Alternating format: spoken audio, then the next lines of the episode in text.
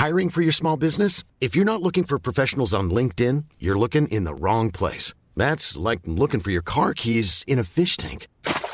LinkedIn helps you hire professionals you can't find anywhere else, even those who aren't actively searching for a new job but might be open to the perfect role. In a given month, over 70% of LinkedIn users don't even visit other leading job sites. So start looking in the right place. With LinkedIn, you can hire professionals like a professional. Post your free job on linkedin.com slash people today. Jean-Louis Bourlange avec nous ce matin. On va évidemment parler avec vous de, l'Ukraine, de ce qui se passe en Ukraine. Mais tout d'abord, je voulais qu'on revienne sur... Euh, l'événement, le chaos au Stade de France, le fiasco euh, organisationnel euh, du Stade de France. Depuis le début de la matinée, on diffuse sur CNews des témoignages, des témoignages chocs de supporters français, anglais, espagnols, qui ont vécu l'enfer, on peut le dire, qui se sont fait agresser, voler. Certains étaient avec leurs enfants.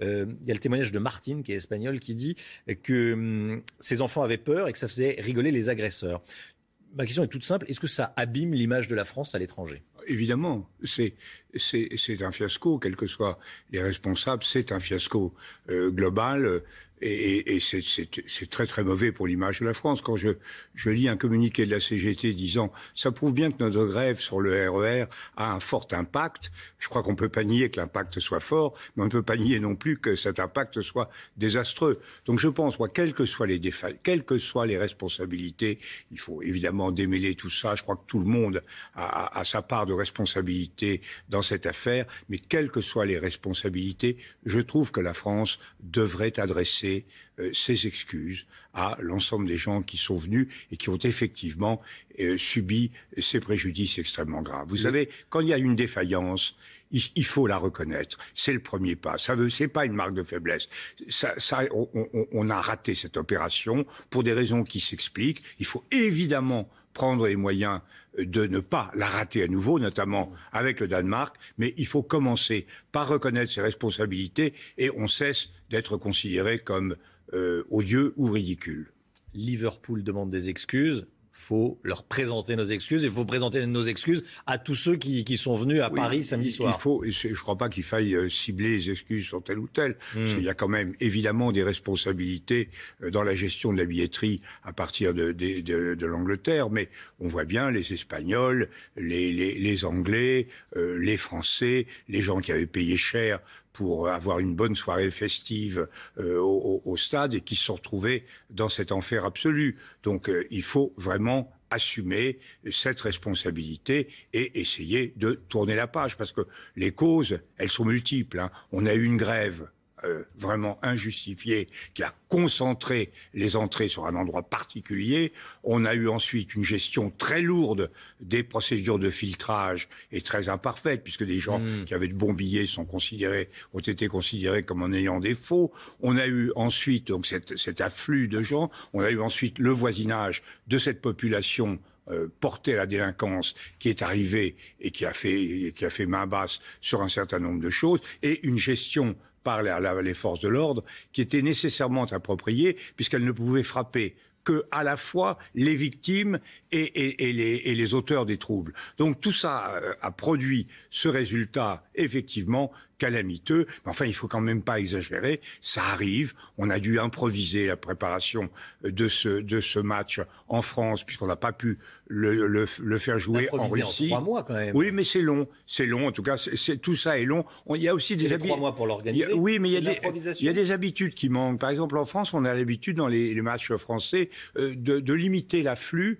des euh, supporters des, des, euh, des équipes qui, sont, qui ne sont pas à domicile. Si bien qu'on a, on a moins qu'ailleurs ces confrontations entre deux populations de supporters. C'est un exemple. Donc il faut s'habituer, il faut évidemment prendre des mesures, déterminer les responsabilités et surtout euh, se préparer pour... Euh, dès, le prochain match, mais se préparer à gérer, à gérer le, le, hmm. grand événement sportif que nous aurons à gérer dans de meilleures conditions. Il faut profiter de nos fautes profiter de nos fautes pour faire mieux la prochaine fois. Oui, on Emmanuel Macron doit parler ou pas? Comment? Emmanuel Macron doit parler? Écoutez, je ne sais pas. Euh, Emmanuel Macron est sollicité sur beaucoup de points. Bien sûr. Euh, je ne pense pas que les problèmes d'organisation euh, d'un match, si dramatiques euh, soient-ils, si pénalisants pour l'image de la France qu'ils aient été, Mm. euh, soient véritablement du ressort euh, du président Quand de la l'image du République. pays à l'étranger est touchée, ça remonte au président de la République, non? Oui, ça remonte à nous tous. Vous nous Euh, disiez au début que l'image de la France était Oui, entachée. l'image de la France, écoutez, on, a, on, on- on donne le sentiment et on, a, on donne le sentiment de ne pas avoir maîtrisé cette opération comme on aurait dû le faire. Mm. Euh, point final, on n'est pas les seuls à faire des erreurs. Euh, il faut les assumer et il faut essayer de, de tourner la page dans les meilleures conditions. Euh, le, le président de la République, euh, il est le représentant de la France, donc effectivement, euh, Il parle est- quand il veut et il fait bien ce qu'il veut. Et- Mais et on je voulais verra, avoir je votre pense point qu'il de faut- vue. Je pense qu'il faut qu'il ait quelque chose de Mm. très précis à dire. Il y a toujours ces problèmes de, de discussion sur les doctrines de maintien de l'ordre qui s'étaient posées à propos des Gilets jaunes et qui se posent toujours. C'est vrai qu'on a un, problème aussi de fonctionnement de la justice. Vous l'avez dit dans vos différentes éditions, euh, on n'a pas un système de pénalisation, de sanctions pénales qui est adapté à la nature des actes de, lin- de délinquance que nous devons sanctionner. Alors justement, des centaines de jeunes euh, et moins jeunes ont agressé, volé des supporters étrangers anglais et espagnols et même des Français. Il n'y a eu que six comparutions, dont trois euh, qui ont été reportées. Sur les trois jugés hier, euh, deux Algériens et un qui se dit palestinien, tous en situation irrégulière. Euh, Qu'est-ce que ça dit de notre système de sécurité? Ça, Euh, ça- ça dit la même, ça dit la même chose que le système de sécurité de la plupart des, des pays.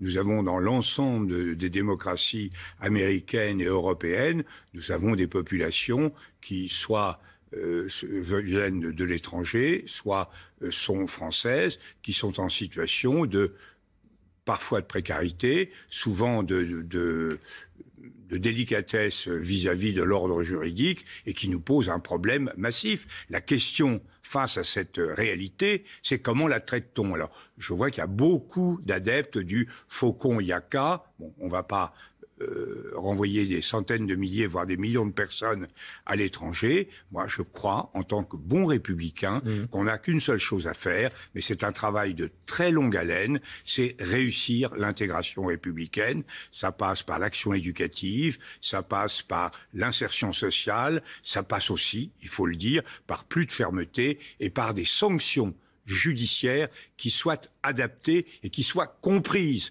par les délinquants on fait ça. J'ai un exemple. Euh, je, euh, nous avons en région parisienne des problèmes de rodéo. C'est une pollution. partout, hein. Oui, c'est une également en pollution. région, euh, oui, mais je connais mieux cela. Bien sûr. Euh, c'est un problème de pollution sonore. Je trouve que la loi qui a été votée et qui permet de saisir la moto et, et de la de la de la revendre, je ne sais pas s'il faut la revendre parce qu'elles sont souvent rachetées à, à bas prix par les intéressés, peut-être la détruire, mais en tout cas saisir la moto, saisir Hmm. l'instrument de, de, de, de la délinquance, et ça c'est quelque Mais chose d'adapté. si- Ah, il faut réfléchir. Si je vous suis, Jean-Louis Bourlange, pour rester sur ce qui s'est passé que vous me samedi. suivez. Mais je fais que ça. Euh, des, des étrangers euh, en situation irrégulière, évidemment, euh, qui volent en France, ont vocation à rester en France? Non, mais vous savez très bien comment ça se passe. Les, étrangers en situation régulière n'ont d'abord pas vocation à rester en France. Il ne devrait pas y en avoir. Mais quand on a dit ça, on n'a rien dit. Parce que comment, où, où les envoyer? Comment les envoyer? À quel prix les envoyer? Vous voyez bien qu'on a, euh, on a des, des dizaines ou des centaines de milliers de gens qui sont en situation irrégulière et on envoie de, de, de misérables charters à grand prix d'or, etc.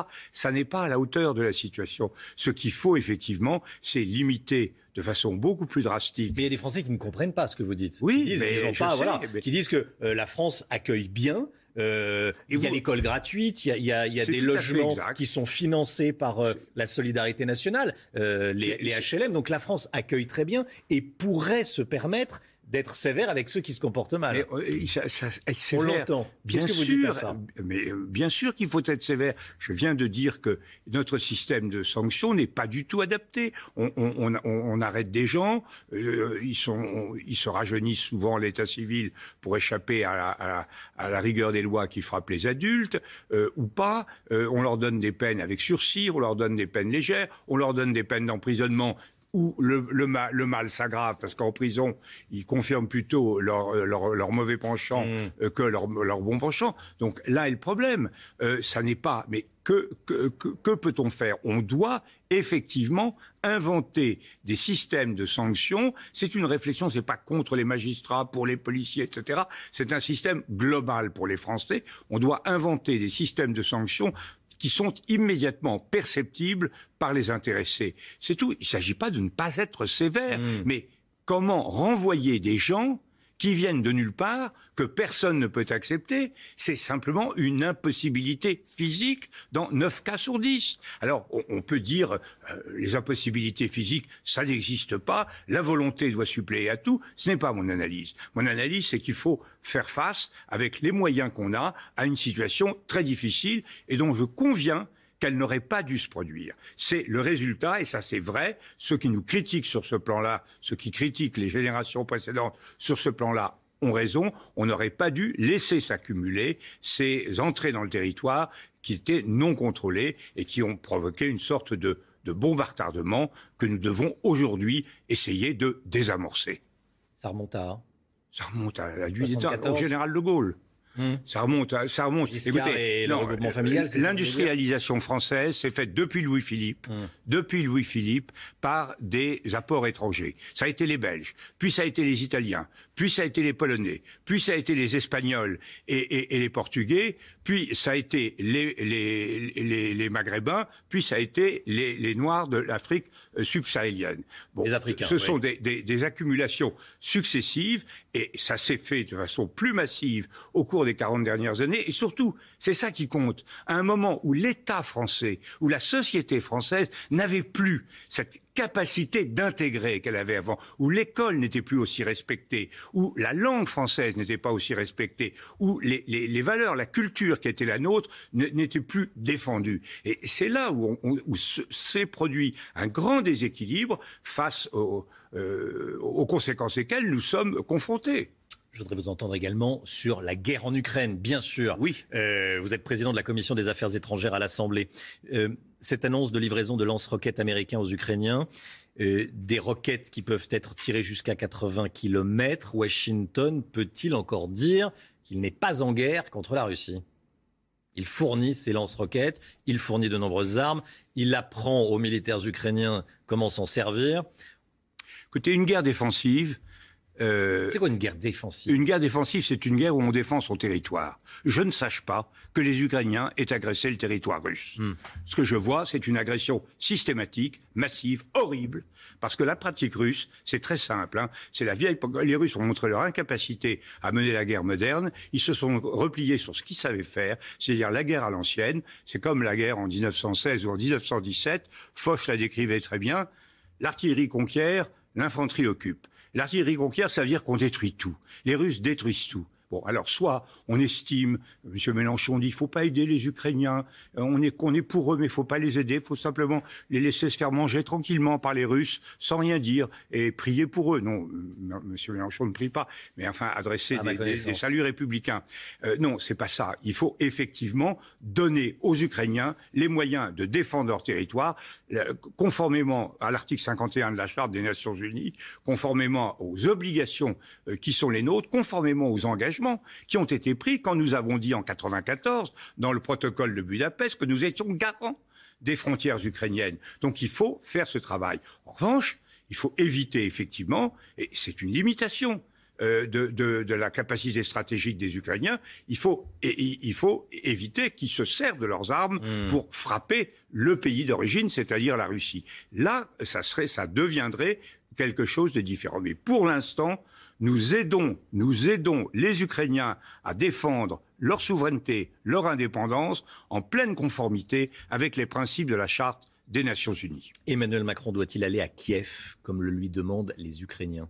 Écoutez, je vois pas pourquoi il irait pas à Kiev et pourquoi euh, ça c'est à c'est Il lui demande d'y aller avant euh, la fin juin. Oui, bien sûr, parce que euh, on comprend très bien, on comprend très bien la démarche du président Zelensky qui qui veut à travers cette visite de Monsieur Macron avoir une sorte de de consécration solennelle du en tant que président Macron, en tant que président de l'Union européenne, de l'attachement et de la solidarité de l'Union européenne vis-à-vis de, de l'Ukraine et un peu plus d'une démarche positive d'intégration de l'Ukraine. Ce que je constate, c'est que Mme Colonna est allée avant-hier en Ukraine, que son discours... La nouvelle ministre des Affaires oui, étrangères. Oui, la nouvelle ministre des Affaires étrangères, vous avez raison de le dire. Euh, les gens sont un peu habitués à M. Le Drian, maintenant c'est Mme Colonna. Colonna. Et je dois dire que mes amis ukrainiens, ukrainiennes notamment, euh, que, que nous voyons régulièrement à Paris, ont été, ont dit, l'extrême satisfaction de ce déplacement qui a été jugé comme très positif. Maintenant, le problème, c'est effectivement, ce qui compte, c'est, euh, au-delà des voyages, etc., c'est la détermination à aider les Ukrainiens. Nous avons fait passer le sixième paquet de sanctions. On devrait aller plus vite on devrait éviter, on devrait résister au chantage de minorités qui sont mal intentionnées. Mais Jean-Louis comme sixième paquet de sanctions, vous le dites vous-même, 90% euh, du pétrole russe qui ne sera plus... Euh, euh, enfin, l'Europe bloque 90% des importations de, pétrole russe d'ici la, la fin de l'année. Mais avec quelle efficacité? Sixième On en est au sixième paquet de sanctions. J'ai l'impression que Vladimir Poutine lève le pied. Non, mais non. Vladimir Poutine, à mon avis, ne lèvera pas le pied pour des raisons de sanctions. Je crois qu'il est prêt à conduire son peuple à la misère absolue plutôt que de perdre la face. Ça, je crois que c'est mm. vrai. Euh, il reste que ça entrave profondément l'effort de guerre euh, des Russes et que, mais ça n'a, là où vous avez tout à fait raison, c'est que ça n'a d'effet que dans la durée. Donc euh, le, le, problème, c'est que moi je crois beaucoup plus urgent, beaucoup plus important d'aider l'armée ukrainienne qui est en situation délicate. Les Ukrainiens, il y a trois semaines, ont eu un peu une sorte d'illusion de, la victoire. Ils ont magnifiquement résisté. La première phase de la guerre, on a été étonné, émerveillé par la résistance ukrainienne, et on a été profondément étonné et, surpris de l'incapacité des Russes à, à, être à la hauteur de leur réputation. Mais il ne faut pas se dissimuler que la Russie est un pays beaucoup plus puissant que l'Ukraine. Donc il faut absolument continuer, c'est ça qui compte, continuer à alimenter la capacité de résistance des forces ukrainiennes. Car ne nous y trompons pas. Si les Ukrainiens perdent cette guerre, si euh, M. Poutine euh, triomphait, il ne triomphera pas d'ailleurs durablement, car il n'arrivera jamais à pacifier durablement l'Ukraine. Mais s'il a une victoire, s'en sera fait de notre présence, de notre rôle à nous, Européens, dans l'histoire. Nous, nous jouons notre crédibilité, notre réputation, notre capacité à défendre nos valeurs. C'est un enjeu à travers l'Ukraine, c'est un enjeu fondamental pour les démocraties de l'Europe occidentale. Il ne faut jamais l'oublier. Jean-Louis Bourlange, ce matin dans la matinale de CNews. Merci beaucoup d'être venu ce matin Merci sur le plateau de la matinale. de votre invitation. Bonne journée à vous. 8h34, la matinale qui continue tout de suite.